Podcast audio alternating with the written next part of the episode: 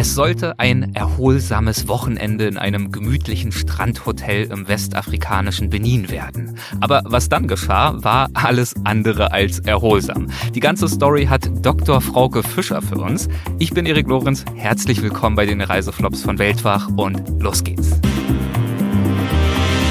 Ich begrüße die Biodiversitätsexpertin und Co-Moderatorin des Tierisch-Podcasts, Dr. Frauke Fischer. Hi, Frauke. Hallo, Erik.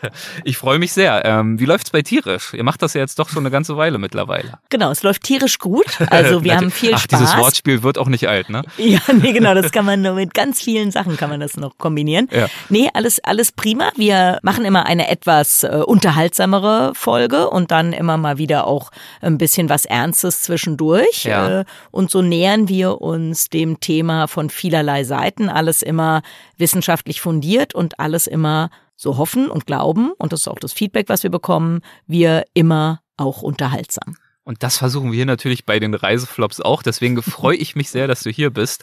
Und ich glaube, du möchtest uns heute nach Benin mitnehmen. Ähm, das ist ja kein typisches Reiseziel für einen Strandurlaub. Deswegen die Frage, was hat dich dahin verschlagen? Ja, genau. Also eine meiner besten Freundinnen hat da ein, ja, in so einem europäischen Freiwilligenprogramm mitgearbeitet, in der, in einem Entwicklungshilfeprogramm. Und ich plante damals auch schon unbedingt in Afrika zu arbeiten. Und alle waren immer der Ansicht, dass ich aber dann auch unbedingt mal nach Afrika fahren müsste, damit ich mich da schon mal meine Truppentauglichkeit beweisen kann. Und so kam es, dass äh, ich beschlossen habe, komm, ich besuche mal meine liebe Freundin Viola bei ihrer Arbeit in Benin.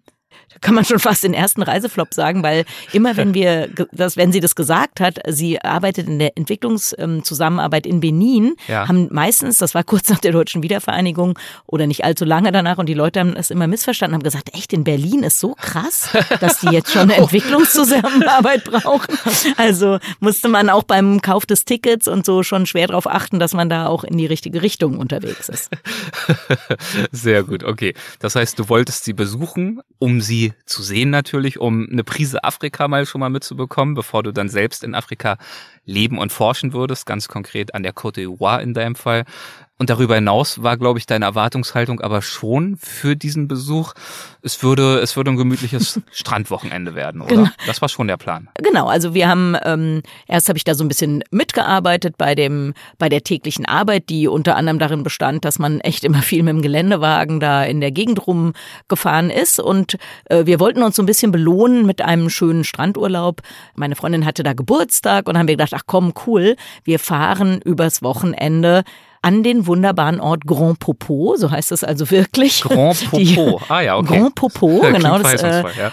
Genau, klingt verheißungsvoll und jetzt ist es, hast du ja eingangs schon gesagt, also Benin ist jetzt nicht unbedingt so eine Touri-Destination und äh, umso glücklicher waren wir, dass es also in Grand Popo, wo viele dieser Expats dann auch immer mal hingefahren sind, dass es da ein schönes kleines Hotel am Strand gab. Und äh, so machten wir uns dann auf, äh, dahin zu fahren. Und gleich am ersten Abend saßen wir da also schön in diesem kleinen Restaurant und neben uns am Nebentisch zwei Damen, bei denen wir schnell gemerkt haben, dass die Deutsche sind. Und so ein bisschen fanden wir aber, dass die sich äh, ein bisschen merkwürdig benehmen. Aha. Und äh, dann äh, ist die eine irgendwie aufgestanden und äh, weiß nicht auf Toilette oder ins Zimmer und dann kam die andere, wir haben dann Backgammon gespielt und dann kam die andere zu uns schon mit einem etwas äh, merkwürdigen starren Blick und meint so zu uns, ihr müsst mir versprechen, das dürft ihr nicht mit meiner Freundin spielen. Und das war sehr, sehr äh, komisch schon mal. Ja. Und äh, also die ja, benahmen sich so ein bisschen merkwürdig und dann haben wir äh, mal brav genickt und das auch versprochen, dass wir das nicht machen würden. Aber habt ihr euch natürlich schon gewundert, äh, warum sie euch dieses Sprech Versprechen Ja. abverlangt. genau. Ja. Also weil Backgammon ja auch nicht unbedingt so eine Sache ist, die man auf gar keinen Fall spielen darf und das auch nicht so, also es war irgendwie nicht so klar, was, was da jetzt überhaupt das Problem sein soll, aber ja, diese Dame benahm sich so ein bisschen merkwürdig. Naja, Okay. und dann äh, am weiteren Verlauf des Abends rannte die immer so den Strand auf und ab, also so ein bisschen wie so ein, ja, wie so ein Tiger im Käfig. Und dann kam tatsächlich auch ihre Freundin zu uns an den Tisch und brach erstmal in Tränen aus und hat gesagt, hier, ob wir ihr helfen können. Ihre Freundin hätte einen ja, ein Psycho, also irgendwie ein, ein Psychoproblem, irgendeine eine Art von Schub und äh, mit der wir gar nicht mehr zu reden und sie müsste irgendwie weg, sie müsste irgendwie in medizinische Behandlung. Und dann haben wir gesagt, ja, okay, wir haben ja auch in so einem GIZ-Projekt da gearbeitet, haben wir gesagt, ja, okay, dann wir versuchen da mal irgendwas zu organisieren. Äh, es kam auch irgendwie dazu, dass die alle kein, sie sprachen kein Französisch. Das hat die Sache natürlich auch nochmal irgendwie erschwert. Und äh, während wir also da so rumdiskutieren oder unsere Hilfe da angeboten haben, kam ein zweiter ein weiterer Gelände, äh, Geländewagen angebraust mit vier jungen Leuten und die stellten sich interessanterweise auch als Deutsche raus. Ähm, die sind schnell ins Meer und äh, das Meer ist an dieser Stelle sehr, sehr gefährlich, also sehr starke Strömung und sehr starke Wellen. Und während wir also noch äh, überlegt haben, wie man Dame 1 und Dame 2 zurück in die Stadt bekommt, waren die anderen vier im Wasser und plötzlich wirklich furchtbare Schreie, Schmerzensschreie. Und zwar war der eine junge Mann so hüfthoch hoch im Wasser und irgendwie stand er auf einem Bein und es kam eine komische Welle und die hat ihm wirklich das Bein ausgekugelt. Ah, das heißt also, Nein. wir hatten jetzt eine, zwei, eine, eine Dame mit einem wirklich massiven psychischen Problem und einen Herrn mit einem ausgekugelten Bein. Oh und wir waren die einzigen, die Französisch sprachen. Und anstatt unser schönen Urlaub am Wochenende zu verbringen, waren wir jetzt also damit äh, beschäftigt, diese, äh, ja, dieses ganze Dilemma irgendwie oh zu regeln. Und, ähm, und das eben in einer komplett entlegenen Gegend, wahrscheinlich auch, weiß nicht, ohne, ohne Internet, ohne, ohne genau. großartige Verbindung. Nee, genau, nichts gab es. Es ja. gab also nur irgendwie so ein Festnetztelefon und dazu kam noch, dass sowohl äh, in Benin an diesem Tag ein Feiertag oder in Benin war ein Feiertag. Das mhm. war also auch so, dass dann die deutsche Botschaft nur über dieses Notfalltelefon irgendwie zu erreichen war und auch die GIZ-Zentrale da in Cotonou irgendwie nicht richtig zu erreichen war. Also wir waren stundenlang beschäftigt in der äh, Zeit. Ähm, wir hatten dann erst den Jungen mit dem ausgekugelten Bein, haben wir also dann echt ein, eine Tür ganz klassisch aus einem der Zimmer ausgebaut, um äh, den da drauf zu buxieren, ja. weil der lag erst am, am Rand des, ja sozusagen am Spülsaum, aber dann stieg äh, das Wasser, also es gab immer höhere Wellen und der ja. musste da wegtransportiert werden. Und dann haben wir ihn wirklich auf diese ausgebaute Tür buxiert. Es war wirklich furchtbar. Er hat so furchtbar geschrien. Er hatte so furchtbare Schmerzen. Und wir waren also in so einer Art äh, ja in so einer ganz komischen Katastrophensituation. Also anstatt geruhsames Wochenende hatten wir eben diese ganzen Sachen da zu organisieren. Und dann gelang es uns irgendwann, jemanden in der GIZ zu erreichen, in Cotonou. Und die haben dann auch gesagt, ja, sie schicken jemanden, also das war jetzt nicht da der ein GIZ, äh, also kein, kein deutscher GIZ-Mitarbeiter, irgendein eine Ortskraft und entweder haben wir uns da nicht so richtig ausgedrückt oder er hat das nicht so ganz verstanden. Auf jeden Fall nach, äh, nach so zwei, drei Stunden kam tatsächlich so ein Kombi, also kein, kein Krankenwagen, mhm. obwohl ein rotes Kreuz drauf gemalt war. Und da drin waren ja so eine, zwei Krankenpfleger und die hatten so eine Art Kulturbeutel dabei mit äh, ein paar Aspirin oh und ähm, als paar Pflastern und haben dann zu uns gesagt, ja, okay, was sollen wir denn jetzt machen? Und dann haben wir gesagt, ja, okay, die Aspirin gibt ihr am besten mal mit den mit dem ausgekugelten Bein. Und dann haben wir aber ja noch das Problem mit der Dame mit, mit, mit diesen psychischen Beschwerden ja. oder diesem, ja, diesem Problem. Und dann haben äh, die, also erstmal haben die zu uns gesagt, ja, also ein Problem wäre schon mal, sie hätten gar kein Benzin, um wieder zurückzufahren. Also wir müssten ihnen ja irgendwie mal Sprit geben. Genau. Dann, war, da, war das eine Masche von denen, weil sie irgendwie Geld? Äh, nee, ja? nee, also ich glaube, die haben, also die haben irgendwie gedacht, naja, wir fahren da mal hin und wir sollen ja irgendwelche Weißen retten und die haben dann vielleicht ja auch Sprit für uns. Also ich weiß nicht, wie es mhm. dazu kam. Auf jeden Fall hatten wir zum Glück so einen Ersatzkanister und haben den, äh, konnten denen da schon mal helfen. Naja, dann äh, wurde es also immer schlimmer mit dieser Dame eins. Dann irgendwann hieß es ja, okay, wir machen es jetzt so. Der mit dem ausgekugelten Bein kommt auf der Tür hinten in den Kombi. Die drei anderen Deutschen fahren ganz normal in ihrem Geländewagen und die Dame mit dem psychischen Problem und ihre Freundin, die fahren bei uns mit. Und erst hatte die auch gesagt, das macht sie. Und als wir aber einsteigen wollten, hat die quasi nochmal so einen, wie so einen Angstschub bekommen und hat also äh, geschrien und um sich geschlagen und gesagt, sie kann da nicht einsteigen. Hm. Und dann haben diese zwei Krankenpfleger gesagt, ja, okay, sie würden jetzt mal vorschlagen, einer fährt das Auto mit dem Typ mit dem ausgekugelten Bein und die anderen ähm, würden bei uns mitfahren und diese oder der andere würde bei uns mitfahren und die Dame irgendwie festhalten, äh, damit die nicht äh, in unserem Auto ausrastet. Und das ist natürlich alles ehrlich gesagt ganz schön dramatisch. Oh Gott, aber man Ausnahmesituation. Wirklich, es war wirklich eine totale Ausnahmesituation und eben wie gesagt, es gab da keine Handys, es gab keine also es gab nur dieses kleine Mini-Hotel und eben diese, ja, diese Desastersituation. Und tatsächlich ähm, wurde es dann so gemacht. Also der hat die zwei Aspirin bekommen mit dem ausgekugelten Bein. Der wurde hinten in den Kombi gelegt. Wahrscheinlich auch unter furchtbaren Schmerzen abgedampft dann über die Holperpisten. Unter wirklich furch ja, ja, genau. Also der ist, der war da schon immer mal so halb weggetreten vor Ja. Schmerzen.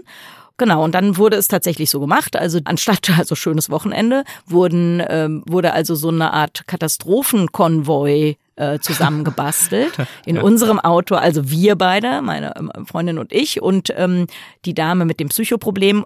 Dann einer von den Deutschen, der nicht das Bein ausgekugelt hatte und der afrikanische äh, Krankenpfleger. Die saßen also hinten und haben zu zweit diese Dame festgehalten. Und in den anderen Autos dann also die anderen Versehrten sozusagen. Und dann Ja. sind wir wirklich, ich glaube, es hat sechs oder sieben Stunden gedauert, zurückzufahren über, wie du richtig sagst, diese Holperpiste. Also wir, zum Glück haben wir da die Schreie von dem armen Jungen mit seinem ausgekugelten Bein nicht, ja, mussten wir nicht aushalten. Und dann sind wir irgendwann abends im Dunkeln da im Krankenhaus angekommen. Da wurden wir dann tatsächlich von einem Mitarbeiter der deutschen Botschaft empfangen, der auch diese Tragweite, das war dem alles gar nicht bewusst gewesen. Der war gerade von so einer feuchtfröhlichen Party zurückgekommen Hm. und war auch sehr erschüttert, was wir da alles erlebt hatten. Und dann ähm, war es also so, dass die, also der mit dem ausgekugelten Bein, dessen Bein wurde wieder eingekugelt, auch nochmal unter ganz, ganz furchtbaren Schreien Ja, ja, und ja, Schmerzensschreien, aber der war dann, genau, der war dann aber, äh, dessen Krankheit oder dessen Sache war dann behoben. Ja. ja, und die Dame mit dem Psychoproblem, da hat dann die Ärztin zu uns gesagt, ja, wir sind hier in Afrika, es gibt hier keine Möglichkeit, es gibt hier keine, äh, keinen Psychiater oder irgendwas, wir haben auch überhaupt keine Medikamente, mit der wir sie behandeln können. Das Einzige, was wir machen können, ist, dass wir sie ruhig stellen. Und das haben die dann tatsächlich gemacht. Und so endete unser, ja, unser geplanter harmonischer Wochenendtrip mit einem bewusstlosen Mann, dem immerhin sein Bein wieder eingekugelt wurde und einer komplett ruhig gestellten Frau, die dann auch am nächsten Tag tatsächlich von ihrem Vater aus Deutschland abgeholt wurde.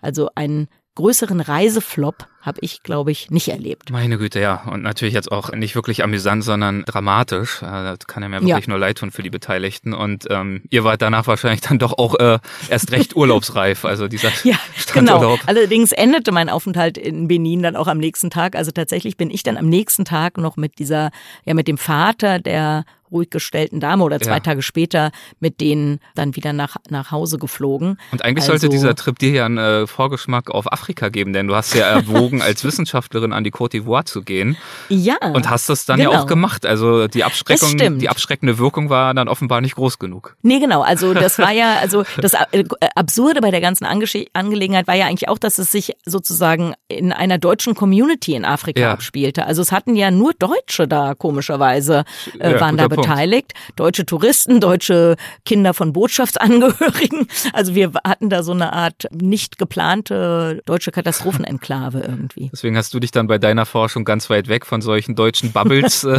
aufgehalten, Genau. nämlich wirklich äh, absolut abgelegen im Busch unter einfachsten Das Bedingungen in einer Strohhütte. richtig.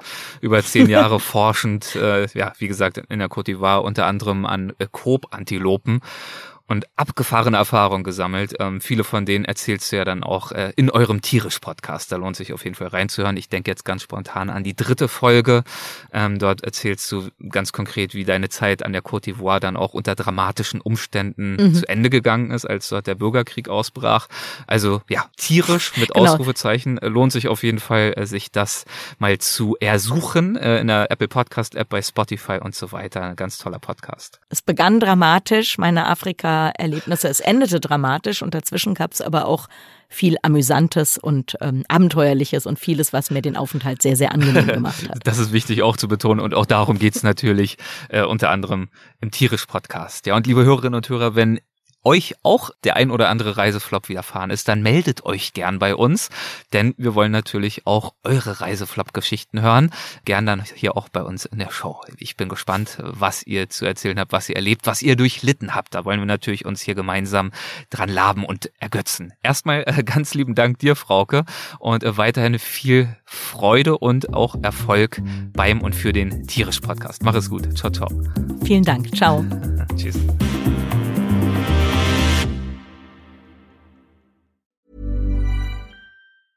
Ever catch yourself eating the same flavorless dinner three days in a row?